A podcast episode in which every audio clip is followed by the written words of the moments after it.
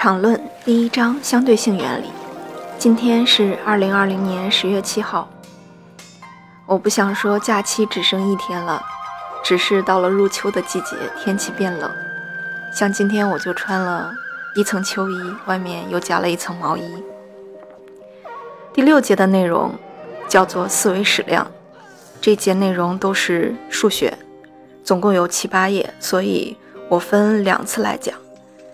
一个事件的坐标 ct x y z 可以看成四维空间中一个四维镜像矢量的分量。在这本书中，我们最开始接触时空坐标系是有三个空间坐标轴外加一个时间轴体，但是现在我们把整个坐标都换成了 ct x y z。那个 ct 是怎么回事？用光速乘上时间作为其中的一个坐标轴。那 ct 的单位就是米，这就与其他三维的坐标轴的单位是一样了。所以由 ct、x、y、z 四个轴所组成的坐标系叫做四维空间坐标系。在四维空间中取一个点 ct、x、y、z，把它作为终点，再把原点作为起点，从起点到终点打上箭头，就形成了一个四维矢量。该四维矢量长度的平方由下面的式子给出：ct 的平方减去 x 的平方减去 y 的平方减去 z 的平方。这与我们高中用的算一个三维矢量的长度有所区别，因为我们高中用的那种是根号下的 x 方加 y 方加 z 方，所有的符号、所有的平方和都是相加。那我们刚才算四维矢量长度的式子，它的第一项是正号，但是二三四项都是负号。这个长度在四维坐标系的任意转动下不变，特别是它在洛伦兹变换下不变。下面推广这个东西，如果有四个量 a 零、a 一、a 二、a 三，这里的角标都是标在右上角的上标。一会儿我们会说标在下右下角的下表跟这个有什么区别？由这四个量套入刚才计算长度的公式中计算出的值，若能在四维坐标系的任意转动下保持不变，那我们就将这四个量的集合称为四维矢量。在洛伦兹变换下，a 零等于 a 撇零加上 v 比 c 乘上 a 撇一比上。根号下一减 v 方比 c 方的商，后面三个你当我会全念完吗？当然不了，我会写在详情里面。一个四维矢量数值的平方，也就是它几何意义上长度的平方，定义为 a 零方减 a 一方减 a 二方减 a 三方。为表示方便起见，我们引入四维矢量分量的两种类型。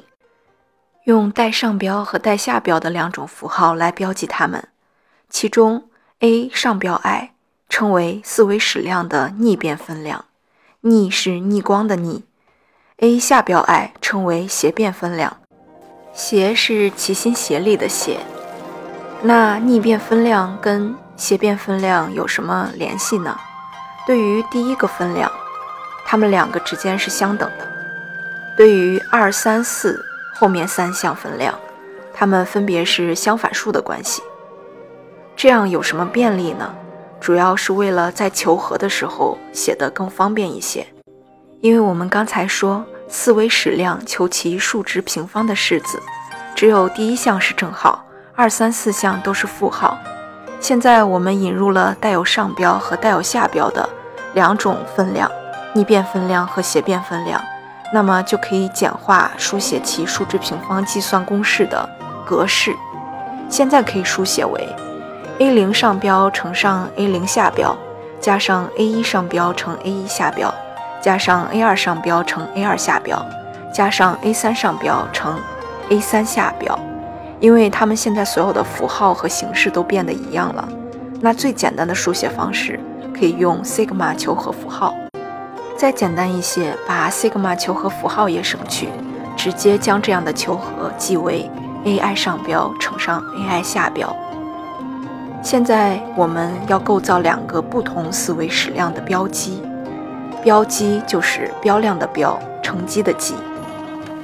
a i 上标乘 b i 下标的标积等于 a 零上标乘 b 零下标加上 a 一上标乘 b 一下标加 a 二上标乘 b 二下标加 a 三上标乘 b 三下标。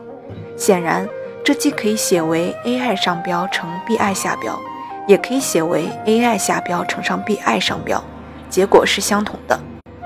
得出的乘积 a i 上标乘 b i 下标是一个四维标量。没有方向的量，它在四维坐标系的转动下是不变的，这一点很容易直接验证，但也可以从所有四维矢量都按相同法则变换的事实预先看出来。分量 a 零上标，也就是第一个分量，称为四维矢量的时间分量；a 一上标、a 二上标、a 三上标称为四维矢量的空间分量。